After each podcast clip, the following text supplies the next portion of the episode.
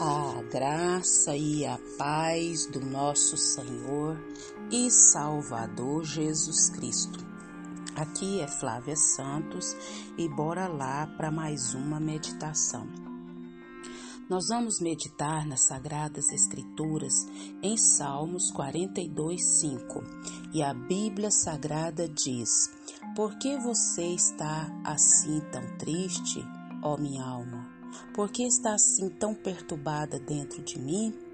Põe a sua esperança em Deus, pois ainda o louvarei, Ele é o meu Senhor. Salmos 42, 5 Oremos. Pai, em nome de Jesus, estamos uma vez mais na tua poderosa, majestosa e santa presença e suplico a Ti, Pai, perdão dos meus pecados, perdão das minhas fraquezas, perdão, Pai, das minhas iniquidades, perdão de tudo que há em mim que não agrada o Senhor. Que o Teu Espírito Santo continue trabalhando, meu Pai, que sabemos que é só o Teu Espírito que pode nos convencer, Pai, dos tais. Pai, suplicamos ao Senhor que não nos deixe sermos insensíveis ao pecado mas que a cada dia, Pai, o Teu Espírito Santo crie em nós arrependimento. Paizinho, te agradecemos por tantas bênçãos, por tantas dádivas, por tantos favores. Agradecemos pela Tua presença viva, real, santa. Obrigada, Pai, por tudo que o Senhor fez, tem feito e sei que fará. Obrigada, Pai, pelas orações atendidas. Obrigada, Deus, por tanta, tanto favor. Sabemos que não merecemos, mas é a graça preciosa, bondosa do Senhor. Paizinho, continua agindo, Pai, na nação brasileira. Vem com reavivamento sobre a nossa nação. Meu Deus, vá nos quatro cantos da nação brasileira.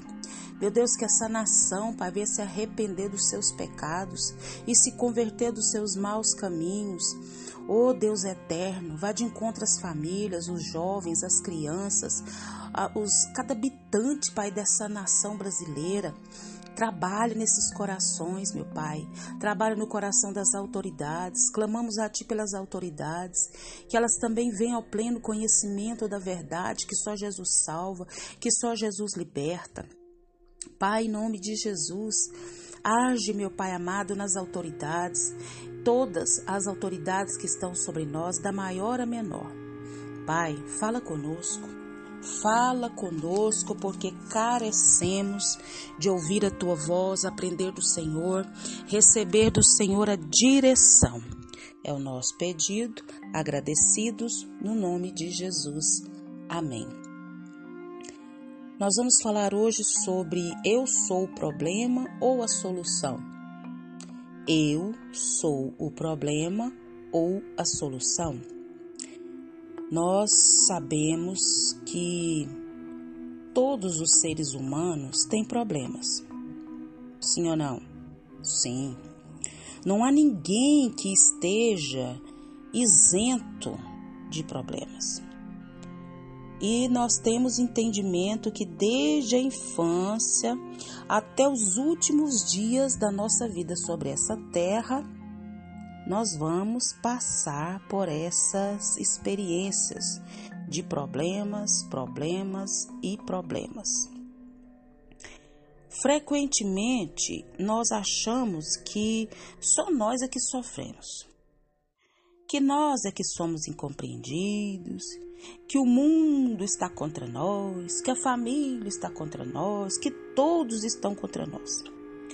Mas não é bem assim nós precisamos aprender a conviver com os problemas. É, nós precisamos aprender a conviver com os problemas e buscar em Deus graça para a solução. É.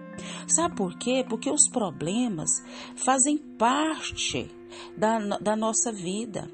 Os problemas fazem parte do processo do nosso crescimento. Então, os ventos podem até soprar forte, as tempestades podem vir do jeito que vier sobre nós, mas Se cooperarmos com o tempo, com a graça de Deus e não perdermos a oportunidade, nós vamos vencer cada um desses problemas. Então, nós devemos pensar em nossas atitudes práticas e nós vamos falar sobre algumas delas. A gente deve ser sempre honesto consigo mesmo. Eu sou o problema ou eu sou a solução? Muitos se embaraçam porque agem de maneira é, irresponsável. Caminham sem observar o que? As regras, sem medir as consequências, como se estivessem acima do bem e do mal. Não refletem no presente e não perguntam, não analisam à luz da palavra sobre o futuro. Um dia tudo passa e tudo desaba também sobre a nossa cabeça. Agora, consequência de atitudes impensadas, precisamos parar e pensar. Outra coisa, nós precisamos avaliar os problemas separados. Nós precisamos analisar se cada problema é segundo a sua natureza, de modo que possa conhecê-la a fundo e providenciar uma, uma solução razoável. A ignorância dos fatos já é meio caminho andado para a derrota. Quem não conhece a natureza dos fatos tende o quê? Tende de exagerar ou dar valor à complexidade do problema e sofre por coisas que ainda nem existem. Então nós precisamos estabelecer uma hierarquia. Nem tudo o que acontece conosco tem a mesma natureza e a mesma importância. Então, nós precisamos parar, estabelecer regras para a solução dos problemas, sempre orando, clamando, buscando a presença do Senhor. Aprenda a agir com discernimento. A maneira como a gente enfrenta os problemas já é meio caminho, é, em, é meio caminho já em direção à solução. Então cabe cada um de nós decidir como enfrentá-lo. E o salmista, ele diz o quê? O salmista, ele estava, né, com uma situação difícil. E, e o antídoto para a, a sua dor, os seus problemas, é meditar na bondade de Deus para com seu povo. Isso apartará da nossa mente a situação presente e vai nos dar o que? Esperança, que tudo vai melhorar. Então nós precisamos centrar os nossos pensamentos na capacidade de Deus, no poder que Deus tem de nos ajudar, né? E, e quando nos sentirmos assim, é, abalados, com tantos problemas, com tantas dificuldades, leia o Salmo 42, medite nesse Salmo 42, porque só Deus pode resolver nossas causas. Por que você está assim tão triste, ó minha alma? Por que está assim tão perturbada dentro de mim? Ponha a sua esperança em Deus, pois ainda o louvarei ele é o meu Salvador.